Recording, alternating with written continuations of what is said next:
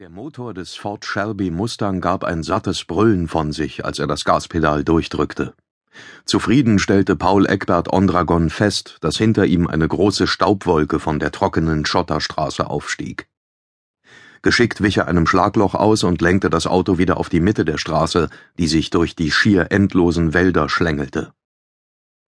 Seit er vor einer Dreiviertelstunde von der 53 auf die schmale Forest Route abgebogen war, war ihm niemand mehr entgegengekommen. Nicht einmal ein Holzlaster. Das faszinierte Ondragon immer wieder. Welch abgelegene Gegenden es in den USA doch gab. Hier, kurz vor der Grenze zu Kanada, gab es nichts als Wald. Wald und Seen.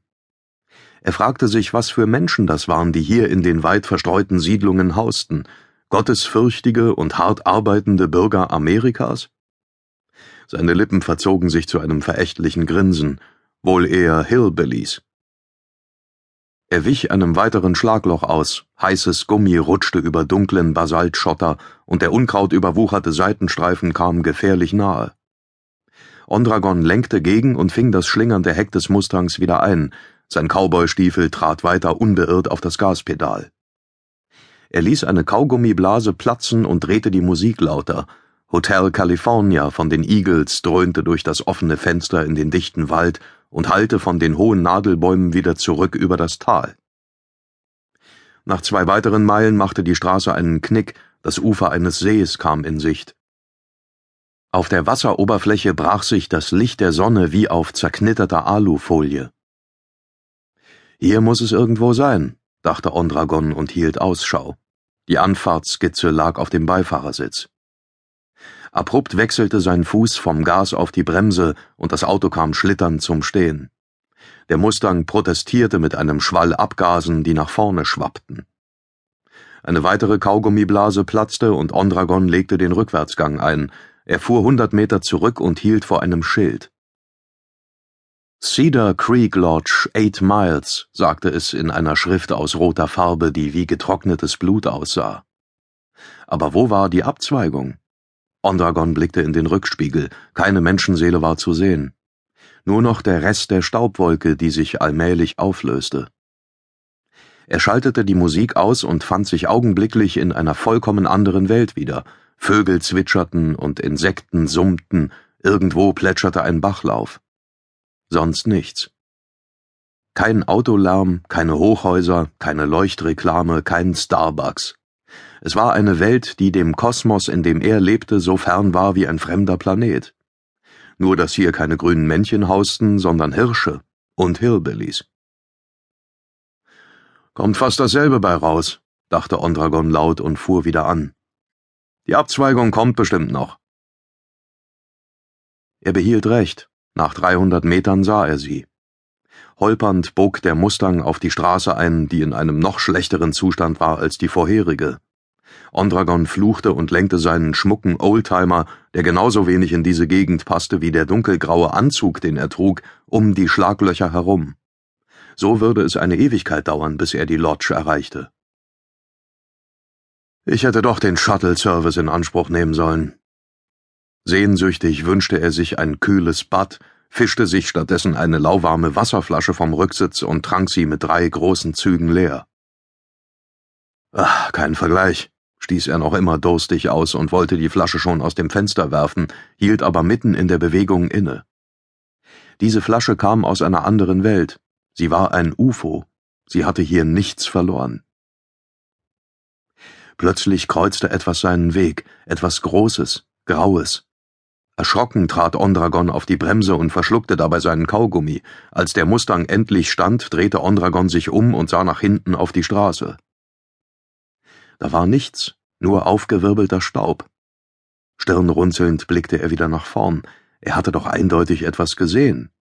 Und es war viel zu groß gewesen, um einfach so zu verschwinden. Wo war es hin? Ein Knacken drang an sein Ohr, und Ondragon wandte den Kopf. Aufmerksam suchte er das undurchdringliche Gestrüpp zu seiner Linken ab. Dort drüben zwischen den Sträuchern und den silbrigen Stämmen der Pinien bewegte sich etwas. Oder war es nur der Wind, der durch das Geäst strich und die Schatten tanzen ließ? Ondragon schnalzte mit der Zunge. Jedenfalls war es jetzt fort. was immer es auch gewesen sein mochte. Scheiß Wald. Er gab wieder Gas. Wahrscheinlich war es ein Elch gewesen, hoffentlich war er bald da, sonst würde er es sich doch noch anders überlegen. Eine halbe Stunde später erreichte er endlich den Parkplatz vor der Lodge. Er parkte den Mustang neben vier Offroadern, einem staubigen Pickup mit der Aufschrift Cedar Creek Lodge und einem roten Prius ein. Verdammte Ökoschüsseln, sie machten ihm immer ein schlechtes Gewissen.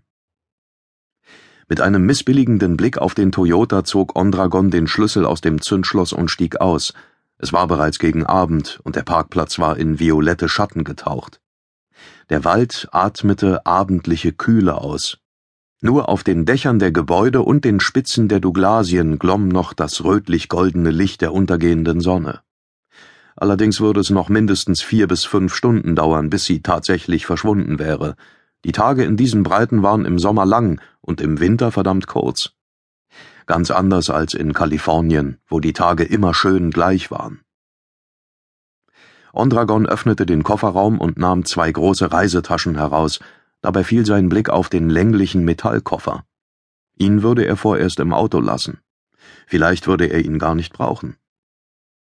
Er schlug die Kofferraumklappe zu und fuhr zusammen, ein junger Kerl stand neben dem Mustang und pfiff durch die Zähne. Er hatte einen Dreitagebart und einen leichten Silberblick.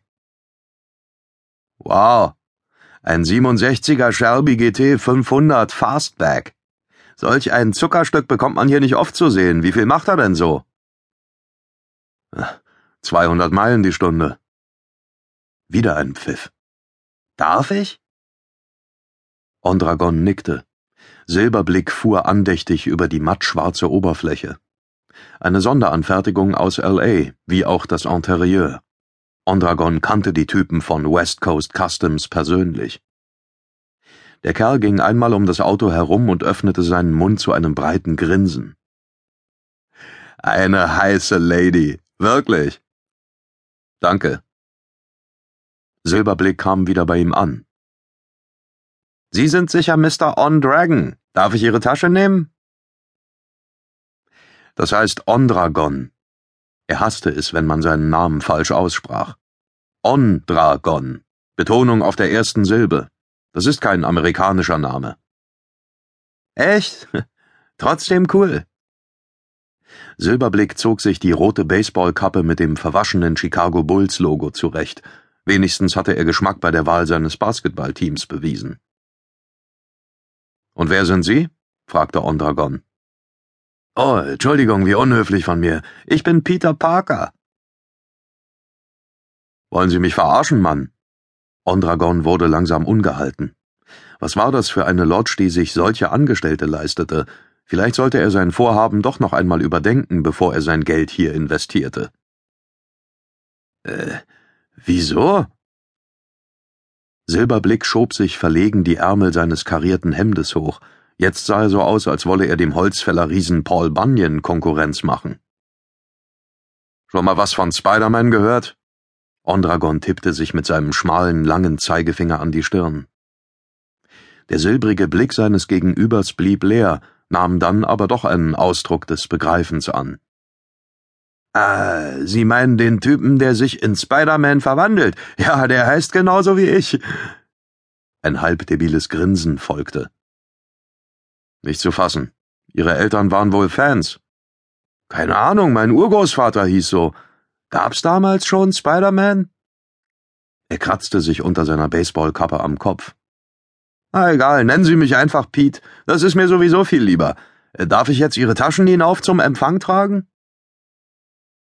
Ondragon zögerte kurz, überließ Pete dann aber das Gepäck. Bitte folgen Sie mir, Mr. Ondragon. Ondragon rollte mit den Augen und folgte dem seltsamen Faktotum zu der Lodge hinauf. Mal sehen, welch merkwürdige Gestalten sich noch hier herumtrieben. Die Lodge lag etwas oberhalb des Parkplatzes auf einer gut getrimmten Wiese, die hier in der Wildnis so unpassend wirkte wie ein Jäger im Seidenkimono. Der große Blockhauskomplex bestand aus einem dreistöckigen Mittelbau mit sechseckigem Grundriss und einem holzschindelgedeckten Dach, das wie die Spitze eines Kristalls aussah. Von diesem zentralen Turm aus knickten zwei flachere Wohnflügel nach hinten